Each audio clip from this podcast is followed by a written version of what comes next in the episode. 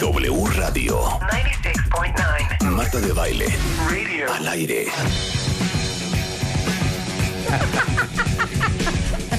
Estamos Mario y yo, miren que en la risa y risa. Dejen de regañarnos. A mí porque se me junta el quehacer y a Mario porque llegó tarde. Ándale, ¿qué pasó? Sí, oiga, ahora que llegué temprano. No, ¿saben qué?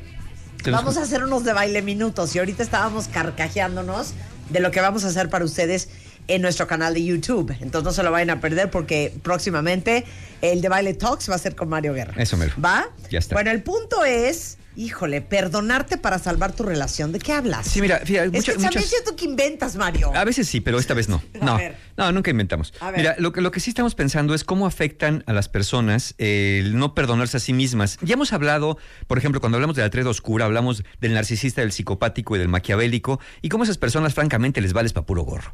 Que si te hacen algo, te lo vuelven a hacer diez veces y qué. Porque además, pues así son ellos. Pero aquí estoy hablando del polo contrario.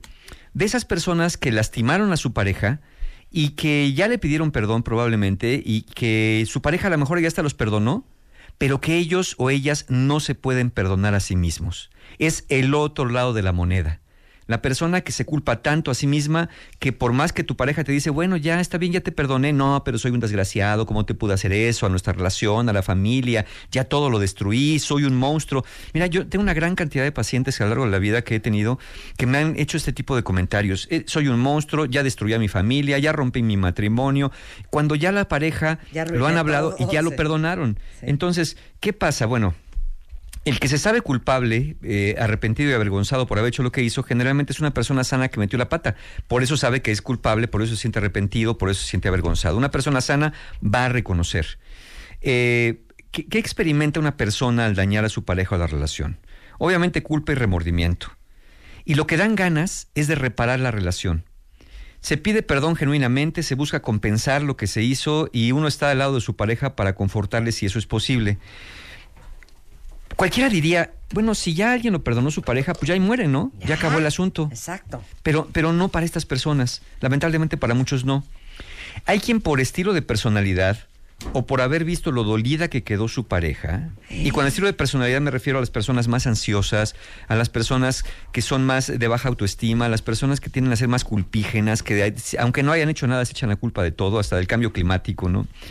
Entonces, eh, por ver todo eso, por ver la transgresión, empiezan a entrar en un estado que se llama de culpa tóxica.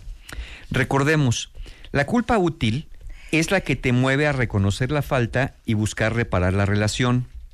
La culpa tóxica es la que es improductiva, porque ya hiciste todo lo que podías hacer y aún así el sentimiento de culpa no desaparece. Entonces, esta culpa tóxica es la que manejan eh, estas personas que, que, aunque hayan sido perdonadas, no se perdonan a sí mismas. ¿Cómo puede afectar? Ustedes están preguntando, ¿cómo afecta es una relación? Bueno, pues total, si no se quiere perdonar, que no se perdone, yo ya lo perdoné, ya y muere. No, afecta mucho y afecta de tres maneras. Primero, disminuye la calidad de la relación. Es decir, la persona se siente mal consigo misma, la persona no está a gusto, no está en paz. Y no está padre estar en una relación con una persona que no está en paz, así sea porque, porque se siente mal consigo misma. Una persona que es demasiado dura consigo, incluso más allá de lo que la persona afectada puede serlo, acaba por castigarse continuamente y necesita que su pareja lo esté reafirmando de manera continua. Es decir, necesita más apoyo. No, mira, pues ya perdónate. No, pero es que lo que te hice, pero ya te perdoné, sí, pero soy un desgraciado. Bueno, pues sí, a lo mejor sí lo eres, pero ya te perdoné. Este, no, pero es que no, ¿cómo te voy a dar la cara de aquí en adelante? Pues dámela así y dame también unos besos porque ya estamos bien. No, es que no, no, no merezco ni tus besos. Entonces ahora resulta que todavía que me hiciste una trastada, ya no me quieres besar, ya no me quieres abrazar, porque te sientes mal contigo mismo Porque te cuando. estás autoflagelando. Exacto, porque estás victimizándote. Entonces, estas personas de autovictimización requieren mayor, mayor apoyo y mayor reafirmación constante de la pareja.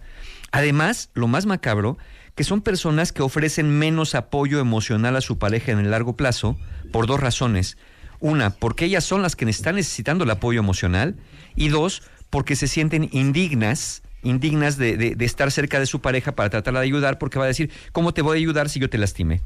Un estudio publicado en el 2003 en la revista Psicología Familiar de Estados Unidos dice que las personas que cometieron una falta contra su pareja se sienten mejor cuando dejan de estarse reprochando y cuando tienen pensamientos positivos hacia sí mismos. Pero para las parejas de estas personas, lo que más les ayuda es que sus parejas dejen de estarse reprochando y autocastigando para mejorar la calidad de la relación. Bajo este esquema, una relación con alguien victimizante no fluye y es más difícil de llevar, incluso para la persona originalmente lastimada, porque ahora no solamente cargo con lo que me hiciste, sino tengo que cargar con un lisiado emocional que no se puede perdonar. Segunda razón por la que no perdonarte lastima tu relación. A ver. Porque como te sientes malas per- mala persona, puedes incurrir en otras conductas dañinas o destructivas para la relación. Como sea. te sientes mala persona, es más probable que te esfuerces menos en ser buena persona. Porque pues ya soy mala persona. Sí. Entonces, como ya te lastimé, soy un perro, soy un desgraciado. ¿Y cómo se comporta un, un- un desgraciado, un traidor? Sí, es self-fulfilled prophecy. Sí, exactamente. Entonces, es como si ya te hubieras perdido la esperanza en tu rehabilitación y sientes que todo lo que hagas por cambiar no va a tener resultados y de aquí en adelante solamente vas a ir de mal en peor. Es decir, si ya me atreví a lastimar a mi pareja, ¿de qué no seré capaz? Si ya me atreví a engañar, a destruir la confianza, a mentir, a abusar de alguien, ¿de qué no seré capaz? Soy un monstruo. Si ya arruiné todo, pues ¿para qué le echo ganas? Si ya, está todo ya arruinado. está todo echado a Ya, perder, sí. Claro. Esto va a dar como resultado que puedas volver a lastimar a tu pareja de la misma manera o de otras fenómenos, en otra manera, con el fenómeno de pues es una raya más al tigre, ya que más da. Esto eh, viene en un estudio publicado en el 2008 en la revista de Psicología Social Experimental. Dice que cuando alguien ha sido perdonado, muestra mayor motivación de arrepentimiento. Y la motivación de arrepentimiento consiste en querer reparar la relación, tratar mejor a la persona que lastimaste, evitar repetir la ofensa y querer hacer algo positivo. Es decir, la motivación de arrepentimiento te hace querer ser mejor persona. Pero cuando no te perdonas, al contrario, te empiezas a volver una persona muy rara, muy tóxica, porque sientes que ya no tienes remedio. Y la tercera manera que podemos afectar una relación cuando no nos perdonamos a nosotros mismos es que la relación se rompe.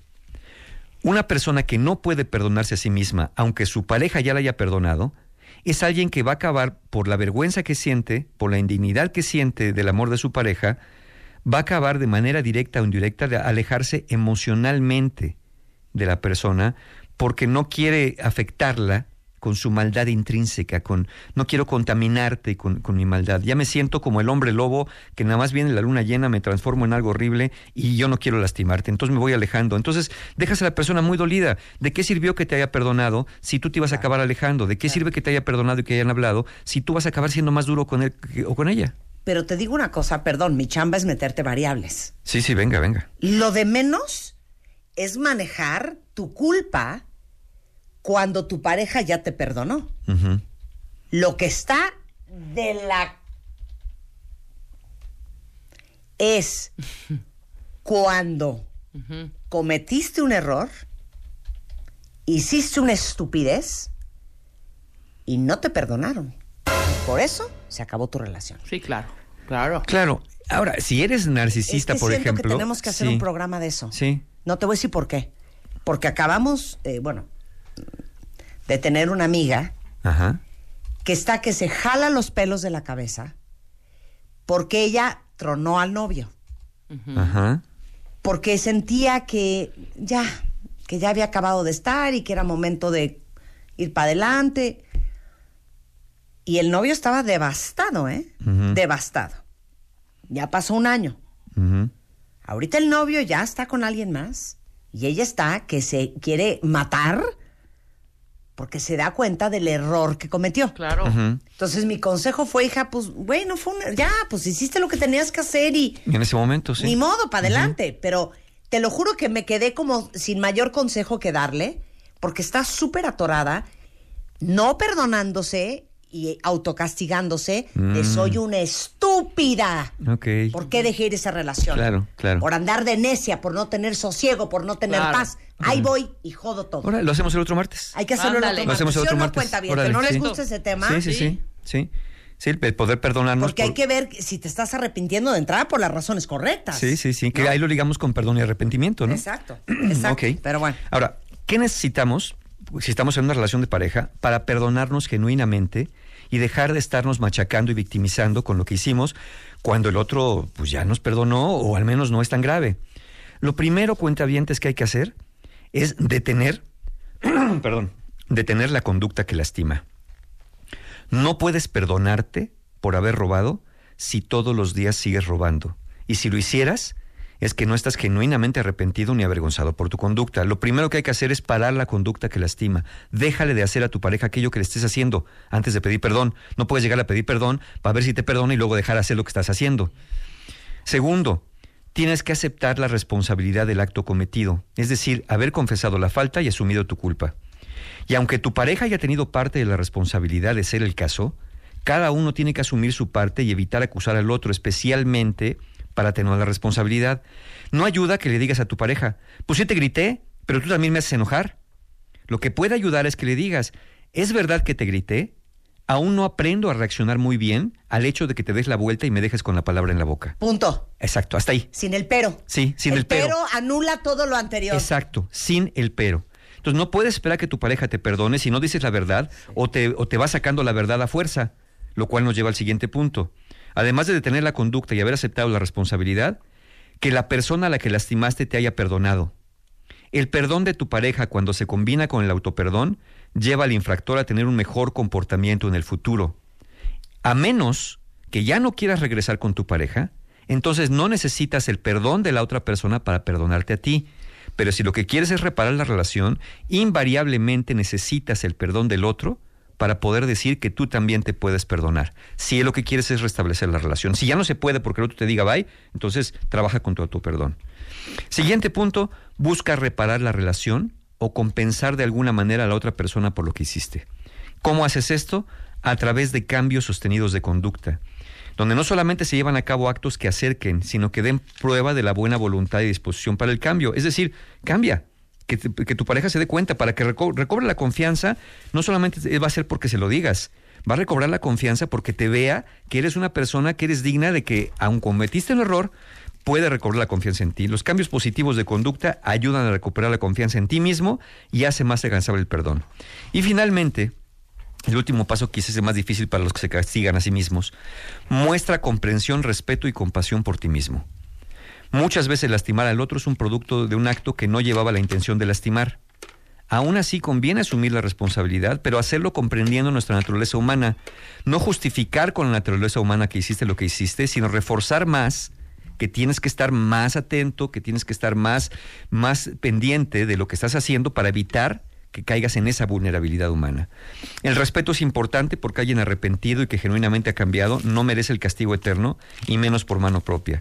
Y si de verdad sientes, te sientes muy molesto contigo por haber fallado, deja de pensar un poco en ti y piensa en tu relación y piensa en tu pareja, especialmente si tu pareja ya te perdonó Piensa que perdonarte a ti mismo, a ti misma, es un camino que conviene que tomes para salvar tu relación, especialmente si ya cumpliste con los otros pasos de parar la conducta, arrepentirte del acto, pedir perdón, ser perdonado. Eh, eh, es una forma de compensar a tu pareja por la falta cometida, ser generoso contigo misma. No hagas que tu pareja pague dos veces por tu error. Si ya, te, ya, ya cometiste el error y te perdonaron, perdónate a ti mismo. Es la mejor manera de restablecer una relación sana siempre que detengas la conducta. ¿Y no será también que este chorito de es que no me perdono. Es otra forma. Tiene sus ventajas secundarias, para es uno una gran forma de manipulación. Y les digo una cosa, la mejor forma de voltearle la tortilla al otro. Sí, sí, cuando dices, claro, pues como soy un maldito, como soy una estúpida. No, no puedo. Sí. No me merezco hacerte el amor después de lo que te hice. Y güey, y así te la llevas seis meses echando la concha. Sí, sí, sí. Sí, es, es una línea muy delgada. Es una línea bien delgada pero, pero, pero no, no, si vamos a utilizar para manipular, entonces ya estamos cayendo en la triada oscura de que hablamos, eres un maquiavélico que dices, ya vi por dónde me voy a agarrar, me voy a victimizar y así saco ventaja y provecho, porque yo me tiro y el otro me levanta. Claro. ¿No? No, por ahí no va la cosa. Oye, pero el otro martes, es más, no sé si lo vamos a hacer para esto, lo hacemos para, para el de Baile Talks de YouTube. Ajá. Quiero hacer un programa para todos los que tronaron una relación y están arrepentidos. Ajá. Ok. Porque ya la perdieron. Sí por lo menos for the time being. Sí, claro, porque sienten que como ya ven que el otro está bien, dicen, híjole, ¿cómo lo dejé este sí, también? Yo decía esta chava, Pero si tuvieras ahorita novios, ¿te sentirías igual? Sí, claro. Claro. ¿No? Y a lo mejor está bien con otra persona y no estaba bien con ustedes. Exacto. Veces. Bueno, tenemos cursos con Mario Guerra. ¿Cuándo son? Sí, claro. Justamente tenemos el domingo 23 de septiembre el taller El Poder del Perdón, que es un taller no solamente para aprender a perdonar, sino también, curiosamente, para perdonarse a sí mismos. Aquellos que sientan que no se han podido perdonar algo, cualquier cosa, es una buena manera de permitirme que los acompañe yo en el proceso de sanar, de perdonar a otro, perdonarse a ustedes, sobre todo para estar más libres. El 29 tengo el taller Relaciones Rotas para aquellos que no levantan cabeza y que quieren ya salir de un atoramiento, de una relación que se terminó, aprendan a dejar ir. Es el 29 de, de- de septiembre, el 30 Conciencia para Amar y el 7 de octubre Heridas de la Infancia. Toda la información con mis amigos encuentrohumano.com. Te queremos, Mario, te queremos. Yo también los quiero. Oigan, cuentavientes, antes de irnos, todos los que quieren estrenar coche, Suzuki tiene el Swift, que les ofrece muy buen rendimiento. ¿Puedes volver a decir todo? ¿Qué dije? Suzuki Swift. Again? O sea, por favor. Lo dije súper bonito. Normalito, Suzuki tiene el Swift. Suzuki tiene el Swift. Ajá, ese es como irá a ir edit, irá a ir Ok. edit, irá a ir edit. ¿Qué? Que se irá a ir edit.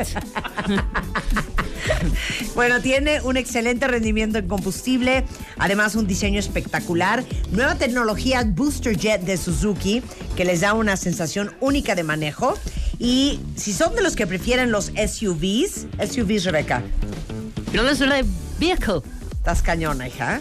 Sport Utility Vehicle. Sport Utility Vehicle. El Suzuki Ignis es perfecta para la ciudad, trae un diseño minimalista, una pantalla touch de 7 pulgadas, navegador, cámara en reversa, puedes conectar tu teléfono y por si fuera poco, eh, pueden personalizarlo hasta de 60 maneras diferentes con sus kits y accesorios para que lo hagan a su estilo.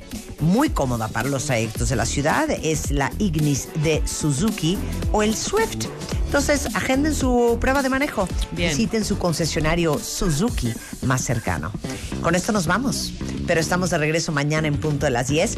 Todos los que aman a The Vamps, Uf. mándenos por favor un mail a radio arroba martadebaile.com si quieren venir en vivo a ver el toquín, ¿qué tal? El toquín. En vivo de los marques, miércoles de martes de siempre en domingo en Yeah. W Radio tenemos mañana a The Vamps y muchas otras alegrías. No se vayan a Francisca Vega y todo el equipo de Así las cosas, emisión de la tarde, solo por W Radio.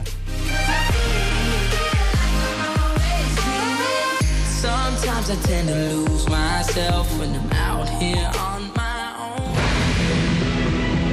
Miércoles de siempre domingo con Marta de Baile. Presenta este miércoles 12 de septiembre. Miércoles 12 de septiembre. En vivo a The Bumps.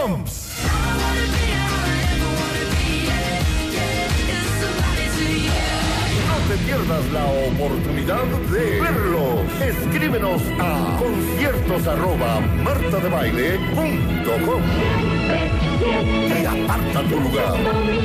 Miércoles de siempre domingo.